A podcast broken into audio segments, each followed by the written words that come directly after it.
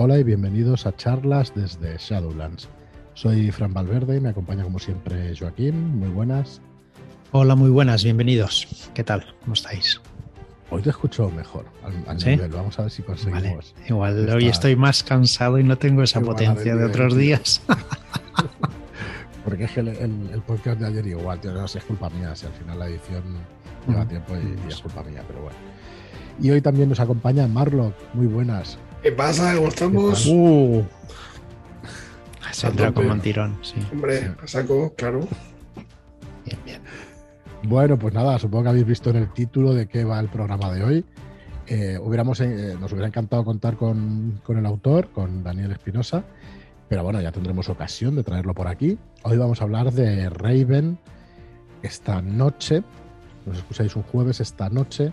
Haremos un directo con las novedades del primer trimestre, un poco la línea editorial para todo el año y las novedades del primer trimestre, en el cual eh, pues vamos a publicar este Raven, vamos a hacer la preventa de este Raven y bueno, ya llevamos un tiempo trabajando, trabajando en él juntamente con otras cosas, ¿no? Con Kismouth, con Stirpe de Dunwich y una serie de cosas. Pero bueno, nos hemos decidido ya entrar por la directa, empezar el año pues a desgranar Kismouth el otro día, el libro del esoterror también, eh, Raven, Estirpe de Dunwich también lo vamos a tocar, así que eh, bueno, tenemos bastante trabajo por ahí para comunicar y para que, bueno, para que veáis que los productos realmente valen la pena. Así que bueno, hoy, como os digo, volvamos a hablar de Raven. Eh, tuvo la ocasión ya de, jugar una pequeña sesión cero, no la llegamos a acabar. Bueno, sí, la sesión cero la llegamos a acabar, nos faltaba alguna parte de los personajes. Y Joaquín está ahí, a ver si hacemos la sesión cero para que tú lo has leído, pero bueno. he leído un poquito, pero sí. Así que bueno, esto no va a ser una sesión cero, pero sí que es verdad que os puedo explicar a grandes rasgos de qué va el juego y luego ya en semanas posteriores pues vamos a ir desgranando absolutamente el, contenido.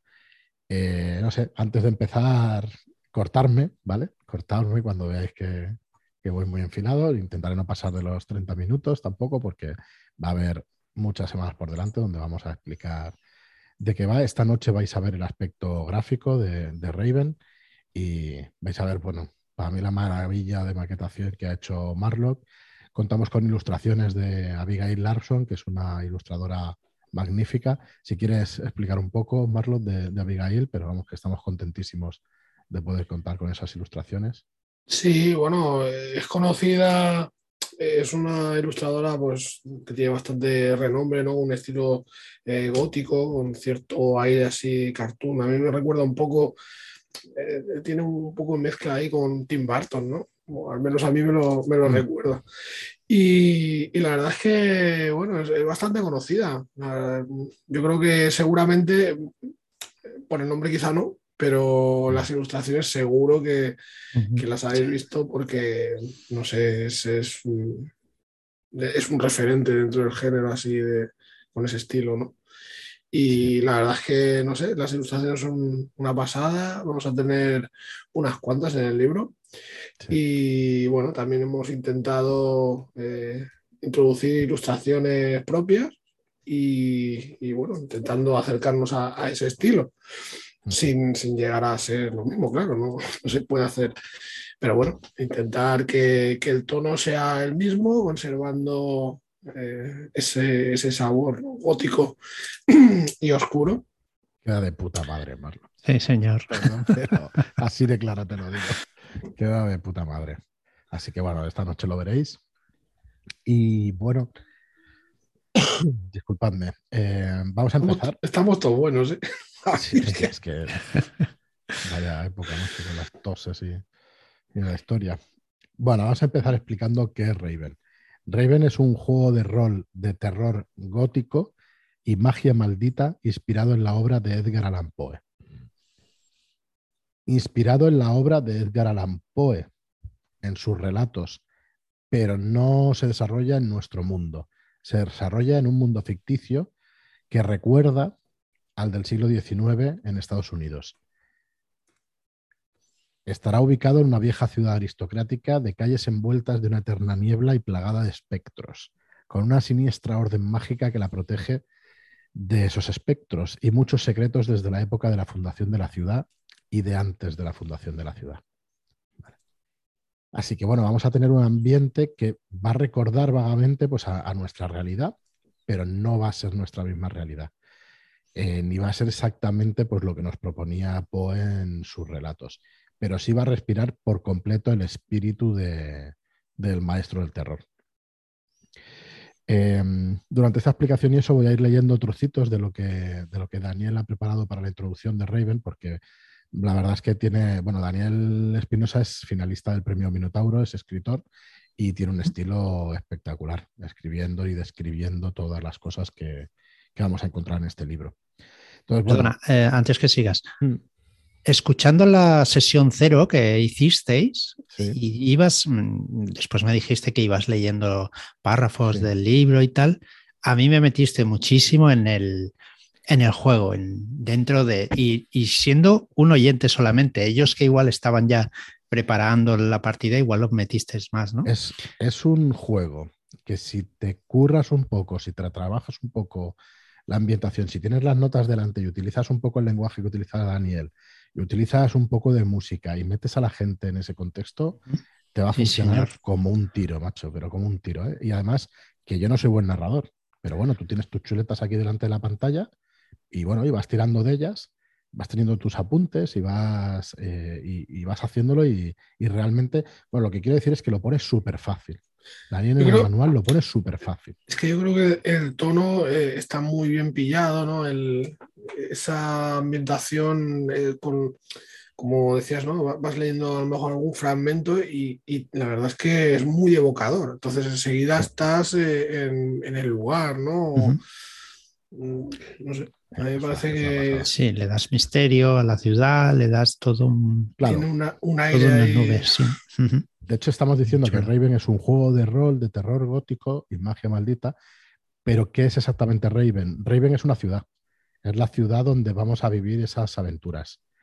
Entonces, eh, Raven es una ciudad ubicada en un continente que es un continente perdido. Entonces, la ciudad en sí misma de Raven es un gran misterio cuyas raíces se extienden pues, por todos sus rincones. Vamos a ir descubriendo misterios pues, prácticamente en cada esquina y es uno de esos juegos que mola descubrirlo según lo vas jugando. Porque yo creo que esta introducción que vamos a hacer en este episodio y en muchos otros eh, viene muy bien en la sesión cero para que sepas un poco ubicarte, pero a partir de ahí, pues es que vas a ir conociendo eh, desde los lugares de la ciudad hasta el exterior de la ciudad, hasta las personas que viven en cada uno de los edificios, no en cada uno de los edificios de la ciudad, pero en sí en los barrios de esas ciudades, ¿no? Porque hay facciones dentro de la ciudad y hay un montón de, habitantes que hacen que la ciudad pues, esté viva, ¿no? Bueno, em, Raven es una maldición además que se va grabando con cada paso que dais. Es una orden de magas y magos cuyo origen marcó la familia de vuestros personajes. Eso, todo eso está en la ciudad. La ciudad es un lugar lleno de lugares tenebrosos, de hecho, la palabra tenebroso yo no lo he buscado en el libro, pero debe ser de lo más utilizado en el libro, porque el tono es eso, yo, es creo tenebroso, ¿verdad? Está, está así, muy... No es un tono gore, este terror no es gore, es un terror gótico, no hay sangre o no hay demasiada sangre. O sea, no hay cosas que incomoden. Eh, en este juego va a incomodar más. Em, pues que tú tengas un amante eh, que cualquier otra cosa, ¿sabes? Entonces, vamos a ir, bueno, eh, ahora estaba mezclando cosas, disculpadme.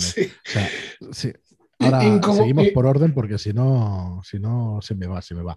Pero bueno, lo que quería decir es eso, que no hay terror como tal, gore y, no hay esas cosas. Hay espectros, hay cosas tenebrosas y cuervos, hay cuervos venidos del otro lado que nos vigilan.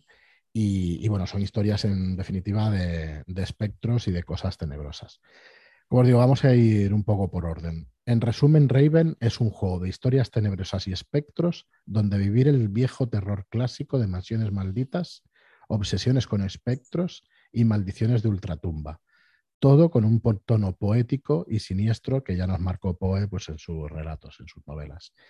Hay misterios olvidados y ruinas malditas donde descubrir la antigua y olvidada historia de Raven. ¿Por qué la vieja logia se destruyó? ¿Qué provocó la maldición de la niebla? ¿Qué esconde, esconde la orden? ¿Qué tiene que ver vuestra familia con todo lo que ha sucedido y sucede? ¿Y qué secretos alberga la desconocida mansión donde habéis nacido? Hay viejas conspiraciones que van a seguir muy vivas y que amenazan con destruir la ciudad, la orden y vuestra propia familia Corvus. Porque aquí entra una de las premisas del juego. Vosotros vais a ser miembros de la familia Corvus y vais a vivir en una mansión donde se va a suceder gran parte de las aventuras, pero no todas, ¿vale? Vais a poder salir de esa mansión y vais a poder recorrer las calles de Raven. En resumen, voy a ir un poquito más rápido porque si no se nos va a comer el tiempo solamente en, cuatro cositas. Pero en resumen, las amenazas que, a las que os vais a enfrentar o que, os acechan, ¿vale? Van a ser eh, la logia, la orden de la niebla y el desconocido poder ancestral. Estos son facciones que existen dentro de la ciudad. Lo sobrenatural en este juego puede ser manejado. Vamos a tener magia sobrenatural. Pero puede y ha de corromper a las personas que utilizan esa magia. En estos momentos es la orden quien intenta controlar los espectros y la niebla para frenar la maldición que lo envuelve todo, y quien gobierna y vigila la ciudad. Antes de ella la gobernó la corrupta Logia, una organización que fue destruida por la orden, con lo que queda de ella prohibido, bueno, con lo que la logia fue prohibida y perseguida. Sigue habiendo algún rastro de la logia, pero la orden se ocupó de destruirla y de perseguirla durante todos estos años. Existen cuervos y gatos. No hay muchos más animales, por no decir ningún otro, aunque se pueden introducir ratas y cosas así que pueden ser animales tenebrosos y todo esto. ¿no? Los cuervos y los gatos. Los cuervos están por todas partes y dan su nombre a la ciudad. Vigilan día y noche desde los tejados observando y aguardando como psicopompos para llevarse, para llevarse las almas de quienes fallezcan o las almas de esas personas a quienes marquen. ¿Vale? Te pueden marcar, irte vigilando hasta que fallezcas y entonces llevarán tu alma. Psicopompo es una palabra, creo que es griega, que quiere decir, pues eso, eh, acompaña a las almas al inframundo, ¿no? O al otro, o al otro lado. Al más allá. Al más allá, efectivamente se dice que quizá esos cuervos sean mensajeros de la vieja logia, o quizá sean algo peor, no se sabe. Que un cuervo te mire o se pose cerca siempre será un mal augurio. Siempre. Así que no esperéis miradas, miradas bonitas de los cuervos. De los cuervos. Y luego tenemos a los gatos. Los gatos solo los vais a encontrar en la mansión Corvus el hogar maldito del fundador que traicionó Raven y donde nacieron y viven vuestros personajes. Vosotros como jugadores vais a ser eh, descendientes de ese fundador. Luego hablamos sobre él.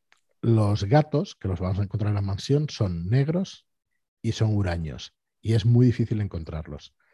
Ni siquiera vuestra familia sabe qué son, pero siempre os han dicho que si veis alguno, lo mejor es no molestarlos. Hay cosas muy inquietantes detrás de sus miradas afiladas que penetran hasta lo más hondo de vuestra alma. Pero por suerte, como ya sabéis, casi siempre suelen dormir. Así que si no los molestáis, pues ellos no os molestarán. Yo creo que son, los gatos deben ser sirvientes de los, de los cuervos, ¿eh? estar aliados ahí. Como te porten mal, te señalan y, y a tomar por culo. Bueno, ¿qué más tenemos de, de, amenazas? ¿Qué más amenazas? Teníamos la logia, la orden, los cuervos, los gatos. La niebla. La niebla es el mayor mal de Raven. Cuando cae la noche, las calles se llenan de una niebla blanca, espesa y vibrante, brillante, repleta de siluetas de espectros. Esa niebla devoran eh, las almas de cualquiera que salga por la noche y cometa la insensatez de acercarse eh, a ella siguiendo su perfume y su tentación. Una especie de cantos de sirena que hace que perdamos el norte y que nos metamos en esa niebla. Se filtra por las rendijas de las casas, acecha dentro de lugares malditos y cada vez que, eh, cada vez que atardece y anochece en la ciudad, amanece, amenaza perdón, con volver a tomar toda la ciudad. Em, esta niebla esta, esta, niebla es la maldición de Raven, ¿vale? Y se creó cuando, bueno, la creó el, propio fundador. Ya hablaremos de ello también un poquito más adelante. ¿Qué más amenazas? Pues vamos a encontrar a los seres espectrales. Son los monstruos de Raven. En este juego solo hay seres espectralos, espectrales. No hay vampiros, ni hay hombres lobo. Todo ser es espectral o ha sido revivido. La sombra que te observa en tu habitación de la mansión mientras duermes puede ser un fantasma o algo, o al, perdón, puede ser un fantasma de alguien que dejó algo pendiente contigo. Siempre vas a tener deudas con todos, con tus hermanos, con las personas que conozcas de la, de la orden, de la logia. Siempre vas a deber y te dan a deber a ti. ¿Vale? Eh, es un juego narrativo, que no lo hemos dicho. Eh, hay dados, por supuesto que hay dados, no os preocupéis. Dados muy chulos, dados muy chulos, pero es un juego narrativo. Se basa realmente en, meterte un poco en la historia y en, en, estas relaciones que estamos hablando. Pero sí vais a tener una trama, sí vais a tener una historia. Em, como decía, pues hay seres espectrales, es lo único que vamos a contar, pero va a tener bestiario ¿eh? el juego, o sea que vais a tener de dónde tirar, vais a tener de dónde coger a estos seres espectrales. Aquello que parece una persona y te mira desde el otro lado de la calle es una larva. Y si se ha fijado en ti, tu destino va a ser doloroso. Y esa persona que amas puede que no sea ella, sino algo que la, que la suplantó hace mucho tiempo. Luego vamos a tener el otro lado, ¿vale? Que es otra de las cosas a las que nos vamos a enfrentar. El otro lado es la tierra de las almas muertas, donde van cuando mueren, pero también es un reflejo blanco y neblinoso de lo que existe en el mundo de los seres vivos. Tenemos también las calles de Raven allí, sus edificios, sus lugares malditos, exactamente eh, los mismos lugares que en la realidad, pero todo está rodeado por un inmenso mar de niebla. Allí todo es pálido, translúcido, hermoso y escalofriante. Está poblado por todo tipo de espectros, desde seres fallecidos a peligrosas larvas. La niebla y los cuervos vienen de allí. En el mundo de los seres vivos hay brechas por las que el otro lado se infiltra, brechas que también pueden ser abiertas por magas y magos que se jueguen, eh, que se jueguen el alma y la lucidez. Vale. Y bueno, y por último, os vais a enfrentar incluso a vuestra propia familia y a vuestra mansión y maldición. Sois las personas, la familia Corbus, sois las personas más temidas y más odiadas de Raven. Sois la causa última de todo lo que ocurre en Raven, el origen de la maldición de la ciudad, el objetivo de siniestras y viejas conspiraciones. El fundador de Raven, que lo hemos nombrado varias veces en esta explicación un poco de la ambientación, fue también el antecesor del linaje Corbus, pero se corrompió y maldijo con la niebla la ciudad, y con ella a toda su descendencia. Estáis malditos. Sois una sangre condenada en cuyo pasado vuestra familia escondió secretos que vuestros propios personajes desconocen. Vuestra mansión es el centro de la ciudad, y allí habita la familia Corbus desde hace además dos siglos. Existía desde antes esta mansión, pero sus secretos se remontan a, los orígenes de la propia Raven. Es enorme, con un montón de lugares cerrados o no descubiertos aún. La mansión no la conocéis, no la habéis explorado del todo, sería imposible prácticamente explorarla. Es un lugar de, salones malditos, grandes retratos familiares, criptas escondidas y espectros que pueden despertar en cualquier momento. De hecho, hay un apartado del libro donde vamos a crear la mansión, vamos a crear un montón de salas, vamos a crear los alrededores de la mansión con, una guía. Esto o sea, no, nos va a dar únicamente una tabla donde tirar, nos va a desarrollar para que nosotros podamos, podamos tirar de ahí y podamos hacer nuestra propia mansión. Eh, la verdad es que llevo 20 minutitos hablando. Yo creo que es muy evocador. casi todo está leído, ¿vale? No tengo ningún mérito. Y a mí me parece espectacular la ambientación y cómo te mete ahí en, ¿Qué, opináis? Que no estoy solo va. No, no, yo ya te lo he dicho antes. Eh, a mí me parece que dando un poquito de entonación y leyendo un poquito por encima, le das una ambientación a, la partida muy chula, muy evocadora, muy tenebrosa, como has dicho antes, y a mí me gusta. Eh, a ti no te van a llevar los cuervos. Bien. ¿Ves? ¿Ves? ¿Ves por qué? Ah, pero tengo un problema. Los gatos no es que me gusten demasiado tampoco. ¿eh? Ahí tengo un problema. Eso, eso, es serio, ¿eh? O sea, que no te gusten los gatos, eso es un delito. Nada, pues mira, voy a dar pinceladas un poco de, del sistema narrativo y, de alguna cosita más de la ciudad. Y, si queréis, pues bueno, lo vamos desarrollando en las próximas semanas, porque hoy se trataba un poco de que conocierais la ambientación y supierais de qué va esto de Raven, ¿vale? Y a partir de ahí, pues ya eso, desgranaremos. Yo, antes, antes de que eh, te arranques, o sea, yo lo que sí que quería decir, por ejemplo, a mí una de las cosas que, que me interesan es la cantidad de enigmas ¿no? O sea, mi, lado, o sea, el juego me, plantea una cantidad de, preguntas, ¿sabes? Que, ostras, me, me intrigan mucho el descubrir eh, cómo se formó la ciudad, qué, esa maldición, de qué trata, de la mansión, es un secreto. claro, claro, eh, ahí está la historia, ¿no? Que, que tiene tanta riqueza en ese sentido que a mí pues es una de las facetas que más me, interesa del, juego, ¿no? Me llama la atención. Sí, sí, la verdad es que sí. A ver, eh, esta noche pues diremos fechas de publicación y todo eso. Eh, yo tengo alguna duda con hacer un mm, desgranamiento del juego completo, pero sí nos va a dar para muchos programas, por lo menos de antes de que, de que hagamos la preventa, porque por ejemplo los personajes jugadores sí podemos desgranar dos, tres y cuatro de ellos sin, ningún problema, porque es que tienen trasfondo para, rato. Y luego nada más que nombrar estas facciones y los barrios y todo eso, vamos a tener muchísimo, muchísimos programas por delante. Bueno, bueno el, sistema es un sistema narrativo, ¿vale? Eh, hay una cosa que me gustó muchísimo cuando lo leí, que son los términos que utiliza Daniel para decirnos si se tiene éxito o no se tiene éxito. Y es, eh, utiliza el giro narrativo. Es decir, un cambio relevante para la historia. Y yo sé que todos los juegos de rol son así, pero está muy bien explicado aquí en este libro. Entonces, un giro puede ser, un giro narrativo puede ser un giro favorable en la historia si tienen éxito superando la amenaza que, la voz tenebrosa, que es así como se llama el narrador en este juego, ¿vale? Eh, te va a poner delante. O sea, si, tú tienes éxito superando la amenaza que te pone la voz tenebrosa, eh, se narrará un giro favorable en la historia. Si no superas la amenaza, ¿vale? Eh, pues tendrás un giro tenebroso en contra cuando fallas la tirada, ¿vale?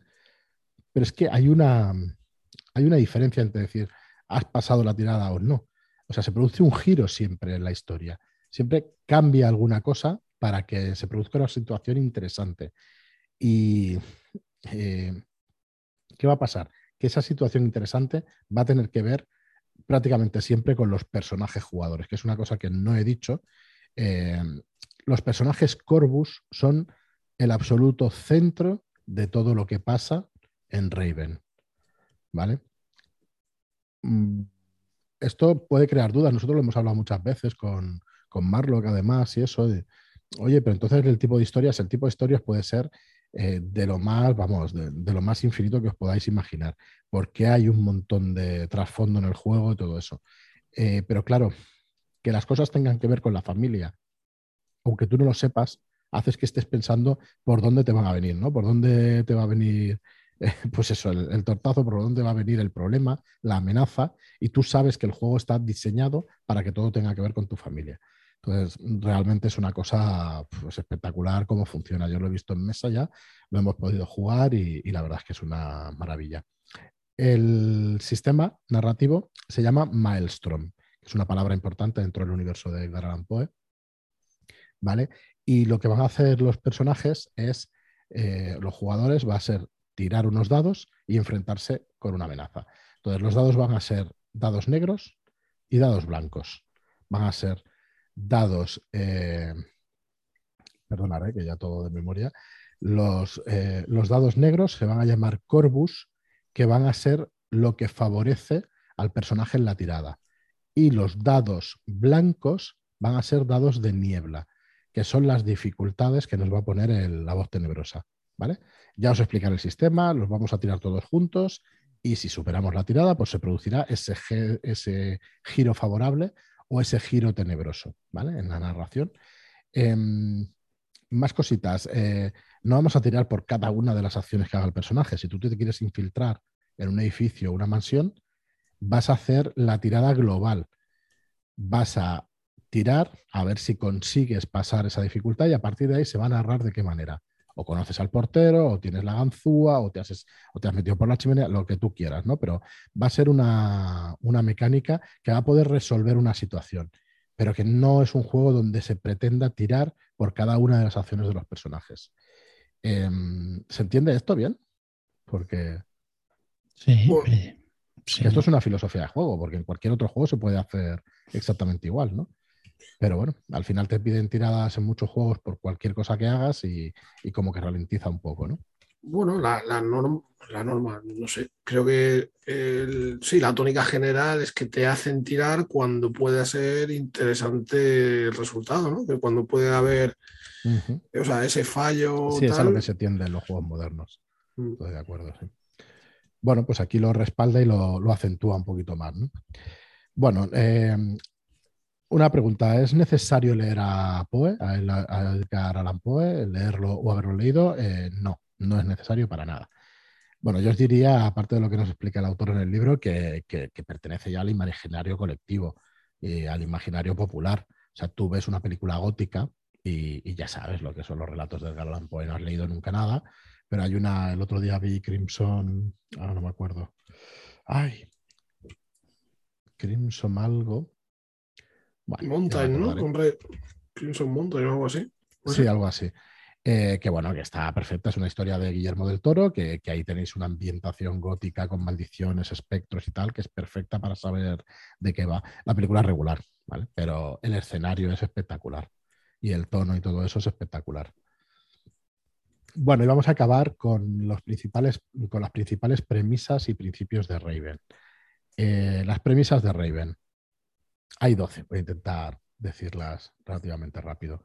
La primera, los cuervos se llevan tu alma y obsesionan. Nadie puede derrotar a la niebla, puede aparecer en cualquier parte. El otro lado es un lugar difuso. Nadie está nunca salvo allí. Los únicos gatos están en la mansión Corvus. Todos son negros y no hay que molestarlos.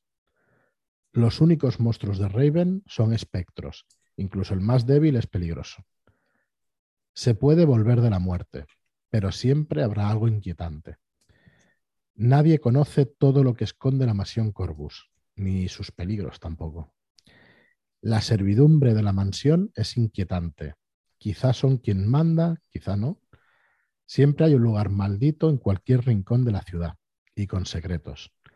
La magia requiere siempre un sacrificio, piensa lo siguiente que vas a entregarle. La orden es peligrosa y os vigila.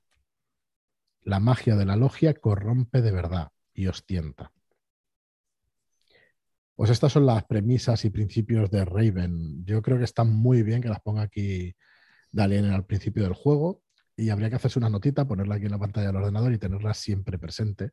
Eso de que la magia corrompe, siempre requiere un sacrificio piensa lo siguiente que vas a entregarle. Igual cada vez que tienes que hacer algo te tienes que cortar una falange de un dedo o algo por el estilo. Que bueno, a mí se me va el tono tenebroso al toro escabroso.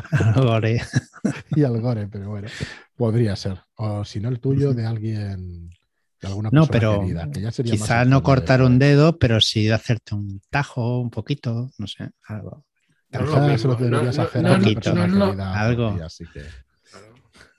Sería más, más bestia todavía. Bueno, pues esto es un poco la presentación de Raven. Hay muchísimo más. Em, es un juego grande, es un juego grande. Ya en, en Word sin maquetar estamos en las 400 páginas, así que em, va a ser una tarea eh, ardua. Yo dar, felicitar a Daniel por, por un texto así, por un libro así, porque es espectacular. Y es que te lleva de la mano todas estas sesiones que vamos a ir, todos estos programas que vamos a ir desgranando un poco el libro, es mérito suyo, porque ya os digo que la mayoría lo estoy leyendo y, está súper bien estructurado. Además, es, lo va siguiendo por orden y te lo va explicando eh, de pe a pa. Así que bueno, mm, lo vamos a dejar aquí. Espero que os haya gustado. Si queréis decir algo, Más lo que Joaquín, que os he tenido ahí. Eh, nada, que ahora seguimos nosotros. ¿Cómo? Perdona. ¿Qué no? ¿Me? Eh, hombre, ahora tendremos que hablar un poquito, ¿no? Claro. Ahora nos toca a nosotros hablar. Dale, dale. ¿De, qué quieres hablar, Joaquín? Bueno, pues no sé, alguna partida bueno, interesante. oye, habla, habla. Ah, bueno, la, verdad es que eh, la, o sea, lo que es el juego tiene, tiene muy buena pinta. Eh, lo dicho, a mí hay partes del juego que me, interesan especialmente. Estoy deseando conocer esa ciudad y, un poquito más a, mis hermanos, que te recuerdo que tienes por ahí una deuda pendiente. ¿A quién le recuerdas? ¿A Joaquín? a ti, a ti. Tengo hermanos y hermanas esperando en casa. Sí, Estaba muy yo, no va a poder ser.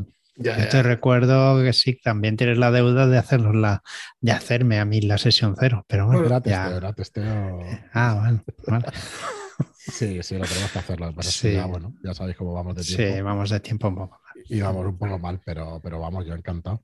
Porque además, la verdad es que me encanta. O sea, me sabe mal no tener, no tener un tono tan descriptivo y todo eso como algunos otros narradores. Pero vamos, es que por lo menos la sesión cero y la creación de personajes sale sola porque es que sale sola con todas las ayudas que, te da Daniel. Y vamos, la aventura que viene en el, en el manual también está perfectamente explicada, de Granada, y vamos, y se puede jugar sin, sin problema. Bueno, ya iréis viendo partidas y intentaremos darlo a conocer lo máximo posible. Para, bueno, esta noche veréis maquetación, veréis ilustraciones y veréis cositas y esperamos que os gusten. No hemos hablado siquiera de los personajes Em, jugadores que van a tener unos libretos al estilo PBTA. No es un juego PBTA. No sé si quitaremos alguna vez la etiqueta de que vaya a ser un juego PBTA. No nos preocupa lo más mínimo. El juego es lo que es y es espectacular así. Así que, eh, pero sí, van a tener una serie de libretos los jugadores donde van a tener esa hoja de personaje. Va a ser un díptico, digamos, y, bueno, pues la verdad es que es precioso animarlo con Sí, yo creo que pues eh, en eso sí que se puede, o sea, creo que sería interesante también el, explicar eh, qué partes, digamos, parece que evocan eso del PBTA y, qué cosas lo diferencian. ¿sabes? Sí, pero al final, bueno, al final las etiquetas las pone la gente, las ponemos las editoriales para vender que nadie se lleve a error. O sea, las etiquetas normalmente están puestas por quien quiere eh, clasificar un poco los gustos de la gente, pues para ofrecerles una cosa o ofrecerles otra, y que no es delito, joder, que, se puede hacer, ¿no? Porque, coño, yo quiero saber si este libro es de aventuras o es de terror, ¿sabes? Y ya está. Eh, y son para eso. Entonces, que tenga una etiqueta PBTA, pues puede ser muy bueno para algunas cosas, muy malo para otras, pero, pero vamos, no nos preocupa, como os digo, lo, más mínimo. Lo que sí tenía claro Daniel, y bueno, ya cuando lo traigamos aquí él nos lo explicará, es que eh, las historias dentro de Raven tienen un inicio, tienen un desarrollo y tienen un final. No, no está pensado como un juego que tú puedas montar la ambientación y puedas y pues, es tu juego, pues haces lo que quieras, ¿eh? partiendo de esa base siempre. Pero, pero, pero está, está ahí, ¿no? La historia y tienes unas bases y bueno, ya has de seguirlas, pero es verdad que tienes libertad para crear tu ala de la mansión como personaje, para crear tus... Sí, eh, tiene, tiene, esa sesión cero que, ayuda, digamos, a, establecer pues algunas cosas, ¿no? Como podría ser la sesión cero de, un PBTA, pero no, las aventuras son aventuras eh, que están, digamos, diseñadas. Entonces no es como el PBTA que, se va sacando, o sea, se, se van haciendo, ¿no? Aquí está, está ya eh, hecha, digamos. Muy bien, pues bueno, ahora sí que si os parece lo vamos a dejar aquí. Espero que haya despertado un poquito, que hayamos despertado un poco vuestra imaginación y vuestras ganas de saber más. Y nada más. Cualquier pregunta, ya sabéis que tenemos el chat de Telegram, que estamos ahí todo el día, así que nos podéis preguntar y cualquier cosita, cualquier duda, allí os responderemos. Y nada más, muchas gracias a todos como siempre por seguirnos Gracias por vuestras reseñas de 5 estrellas en iTunes y por vuestros me gusta y comentarios en iBox. Gracias y hasta el próximo programa. Muchas gracias y hasta la próxima. Adiós.